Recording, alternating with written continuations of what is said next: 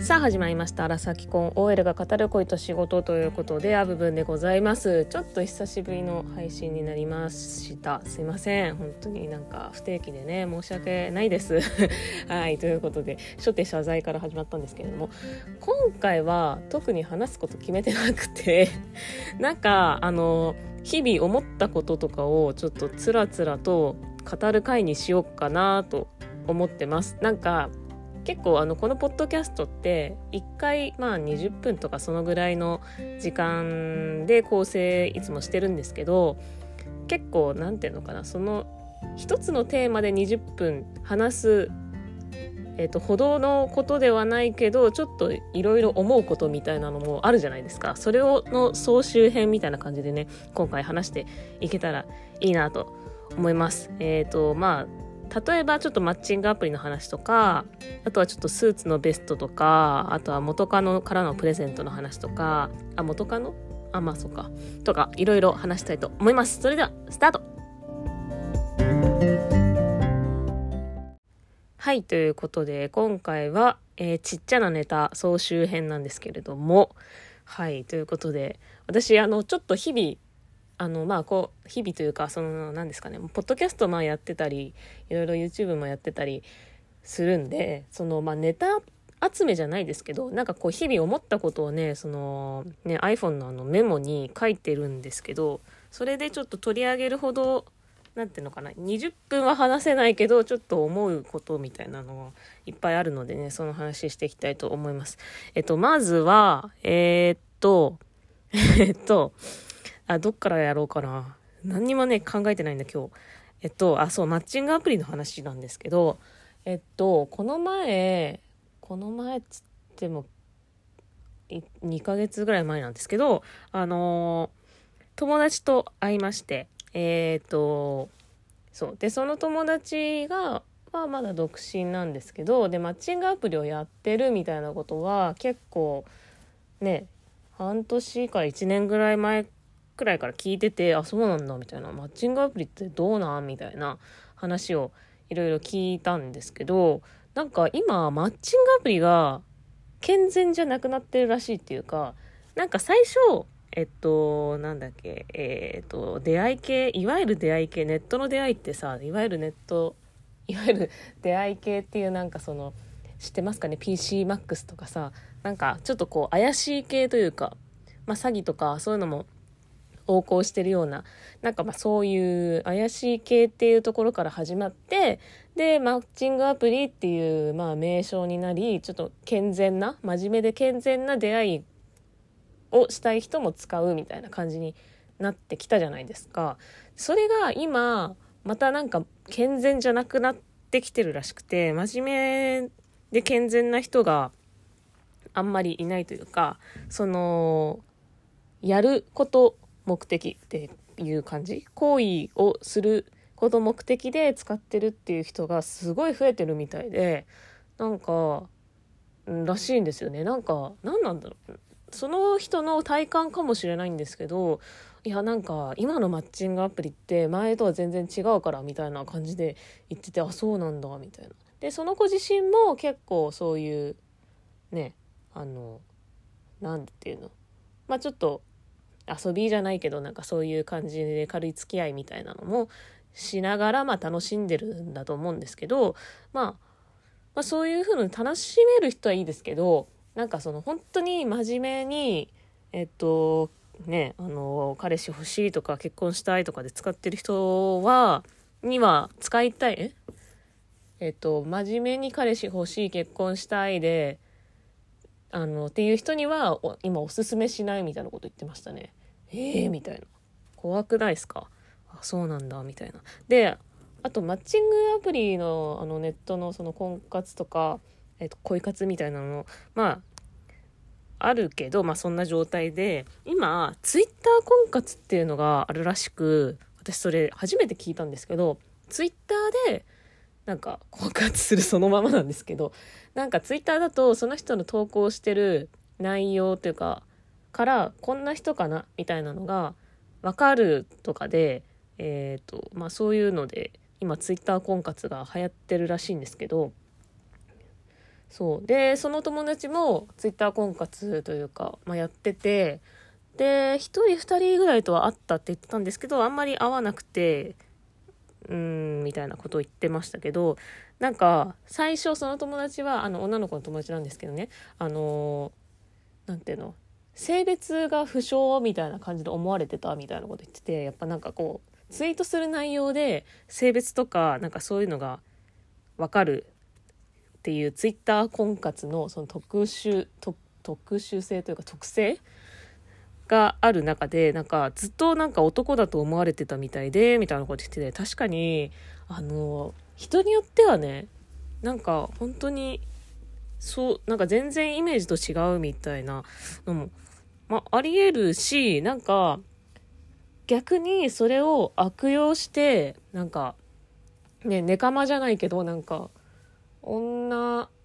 えっと本当男だけど女のふりするとかなんかそういうのもできるしなんか何を信じていいのか分かんなくなるよねっていう感じで、まあ、ツイッター婚活っていうのが流行ってるらしいです。うまくいく人は行くのかもしれないですけど、へーっていう感じでしたっていうのが、まず1個目の、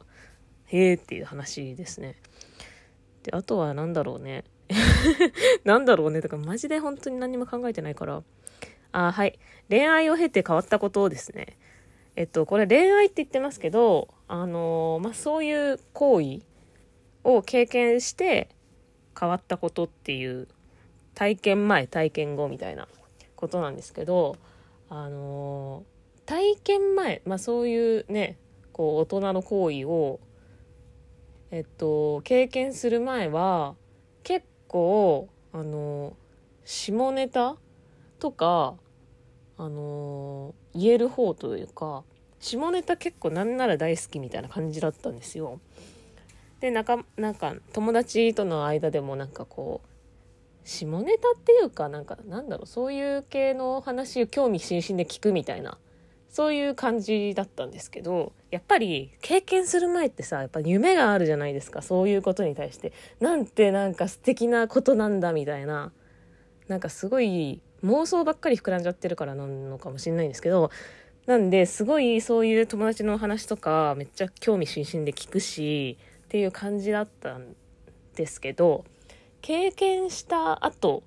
はあのー、全くそういうのがねなんかできなくなりましたね。なんかそういう話を触れなくなったっていうかなんか友達にそういうねあのそういうこう話を振ることができなくなりましたね。結構何て言うか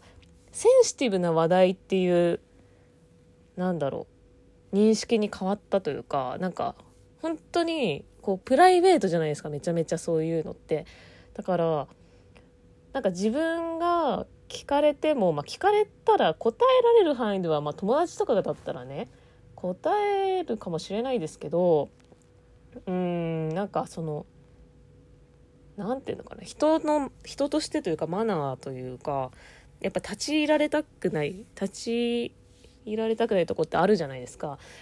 っていうのがなんとなく感じてきて、えっと、経験した後はだんだんそういう話に敏感ではなくなりましたねだから全然そういう話しなくなったかな。だしなんかそういうのってなんかこのぐらいの年になるとアラサーとかになるってくるともうしてるのが普通じゃないですか。普通普通っていうとなんか、まあ、一般的にまあ大体皆さん経験してるじゃないですかそれをなんかどうなのこうなのって聞くのもなんか別なんかなんていうのかな変っていうかなんかそんな感じの認識に変わってきて結構ね大学生とかまあ高校生とかそのぐらいの時はまあ結構そういう話に興味津々でね友達の話とか聞いてたけどなんかうんちょっとマナーというかエチケットというか人としてのそういう、ね、そういうかマナーとしてあんまり聞かないみたいな感じになりましたかね。っていう不思議なもんで。っていう感じかな。はい。でまあそれもあるしあとねシンプルにね性欲がなくなったっていうのもあるんだよね。性欲 性欲なくなったよ。なんかえっと今の夫と付き合ってた時付き合って1年とかしてしたぐらいですごい急激に性欲がなくなっていや本当にびっくりするぐらいなくなったんですよね。えー、っと本当にねいや付き合い始めの時とかはめちゃめちゃ性欲あったしなんなら夫より私の方がもう5倍ぐらい性欲あったんですよ。それがなんかもうめちゃめちゃもうなくなっちゃってもうゼロみたいな。500ぐらいあったのがゼロになってっていうのでで夫の方がまあ夫の性欲あんまない方だとないというか少ない方だとは思うんですけどまあそれでもなんかね私がゼロになったんでまあねちょっとどうしようみたいな感じのありましたね。なんかねなんでなんですかね。それはやっぱ同じ人と同じ人とというか、まあ、長期間付き合うっていうことでそういう風になったのかでもなんかこうそういうなんだろうことというかうんとパートナーに限らずそういうこうエロいものっていうかそういうのにあんまり興味が湧かなくなったっていうのもあるからね何なんだろうねって思いながらなんかさ女の人って30代入ってからが性欲ピークみたいなこと言うじゃないですか。いやそんなことないぞみたいな。いや性欲めちゃめちゃ強かったんですよ私は。あの本当にえっと思春期から本当ねついこの間45年ぐらい前まではあのー、ずっと性欲が強い状態が続いてたんですけどいやなんかね急になくなって今、うん、全くないんですよね。なんかなんだろうね何なんだろうねと思いながら。ちょっと原因とかあればね何なんでしょうかっていう感じですけどで性欲は男女どっちの方があった方がいいかっていう議論というかの話なんですけど絶対男性の方が強い方がいいなっていうふうには思いますね。なぜならばあの男性ってそういう行為をするのにこう何て言うのかなそういう興奮をしてることが結構条件としてあるじゃないですか。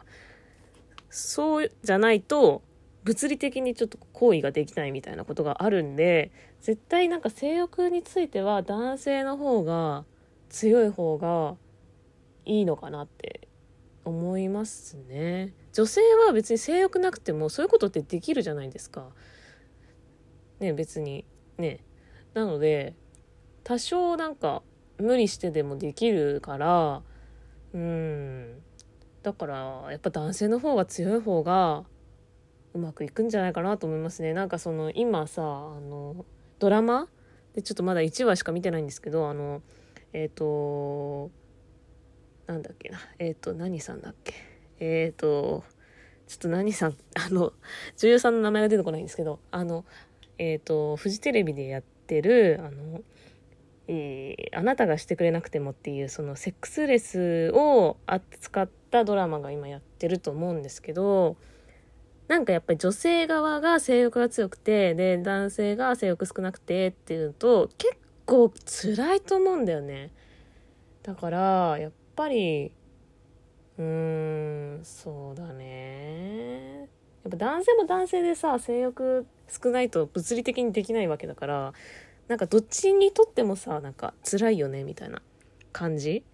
だからでも男性の方が強くて女性性欲なしとかだったら別にあのやれるのはやれると思うので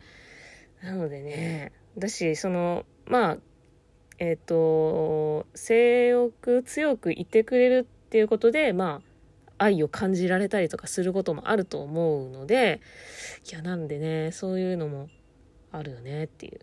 ね、そういうレスってさ結構深刻な問題だよなって思いますね。特に子供とか産んだ後とかはね結構難しいよねって思う、うん、よねなんか。本当にさこう気分気分じゃない気持ちがさあの子供の方に向いちゃうだろうしなんかそういう時間作るのもさと結構難しいじゃないですか。忙しくなったりとかいろいろしてさ。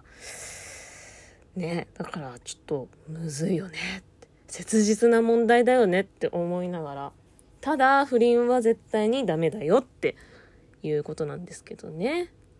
はい。なんか私あなたが知ってくれなくてもっていうあのドラマ1話しかまだ見てないんですけどななんか3話ぐらいでは結構不倫的な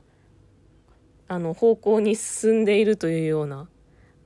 話をなちらっと聞いてあそうなの？みたいな。えー、みたいな感じで。あすいません。ネタバレと言われたらあれなんですけど。てかままあ見てないからね、まあ、不倫の方向に進むんじゃないかみたいな。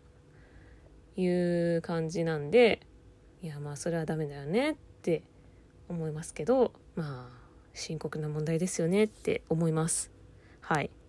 ていうのですね。はい。えー、っとあとですね次の話題なんですけど細切れで。あの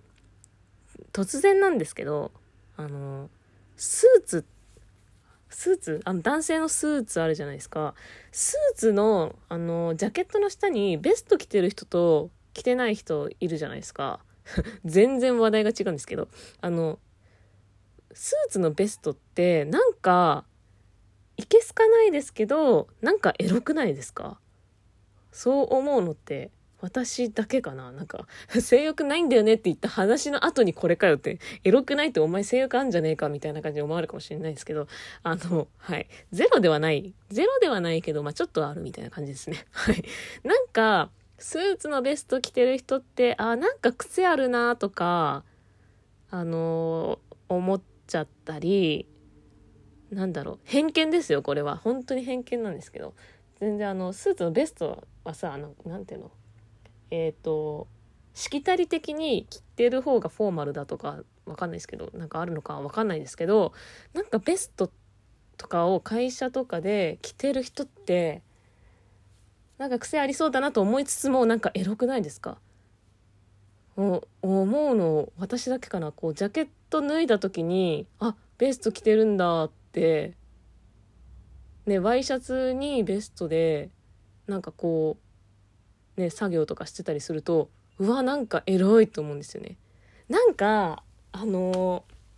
全裸より水着の方がエロいみたいなのと 同じ効果だと私は思っててあのなんだろう。その、ワイシャツだけよりも、ワイシャツをベストで、ワイシャツの一部をベストで隠すっていう行為がなんかエロいなみたいな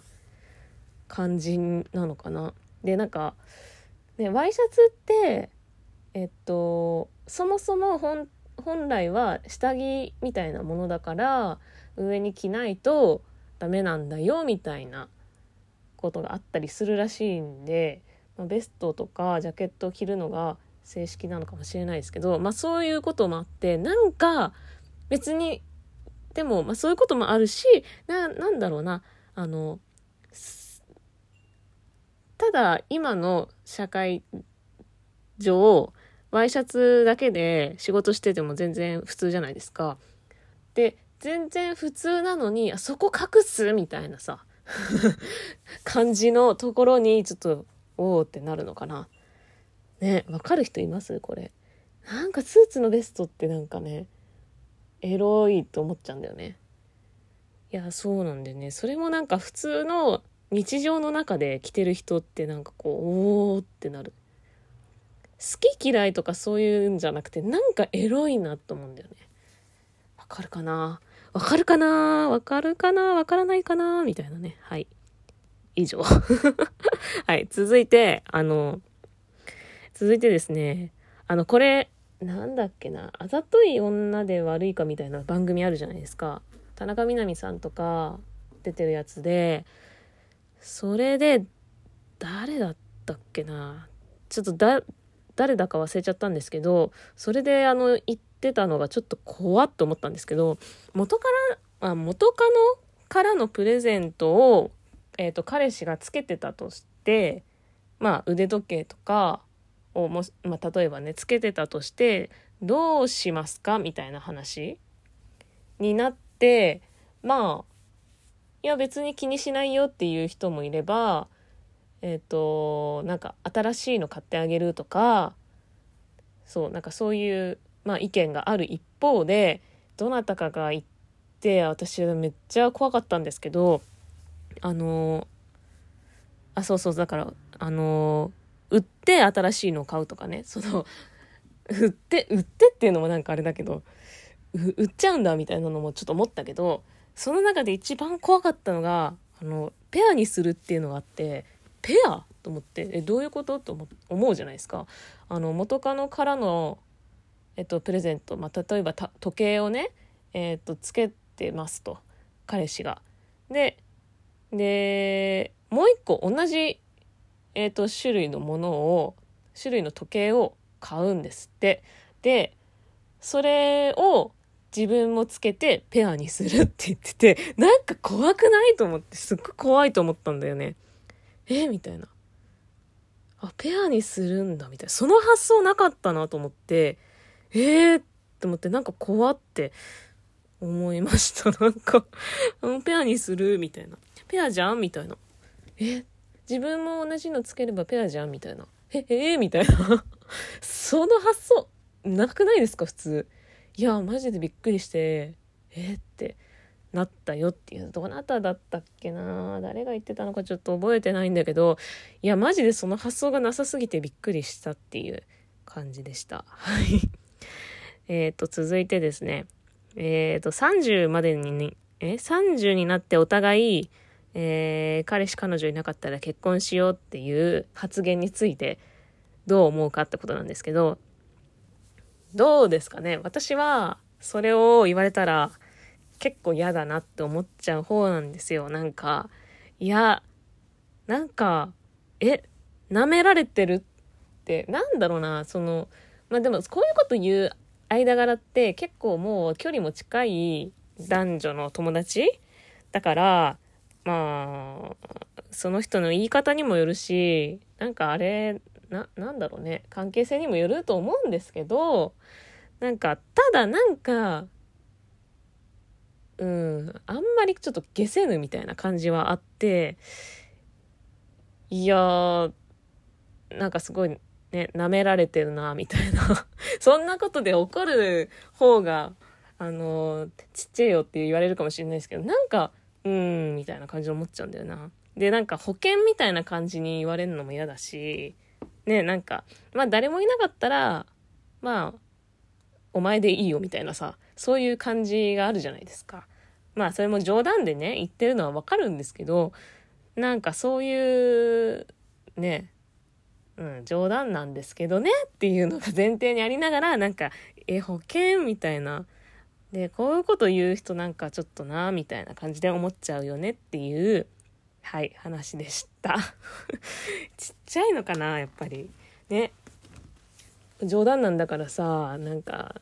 ね、しようしようぐらい言えばいいじゃんって言うかもしれないですけど、うん。で、私はこれ言われたことないんで 言われたことないんで。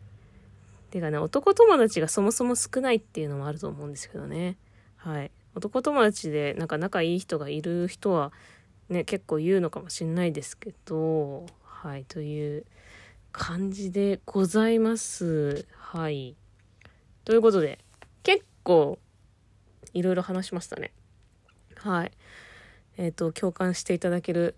話題はあったでしょうか？ということで、今回この辺でね、終わりたいと思います。本当につらつら話しただけだったんですけど、いかがだったでしょうか？ということで、はい、今回もアブブンがお送りしました。また次の配信でお会いしましょう。またね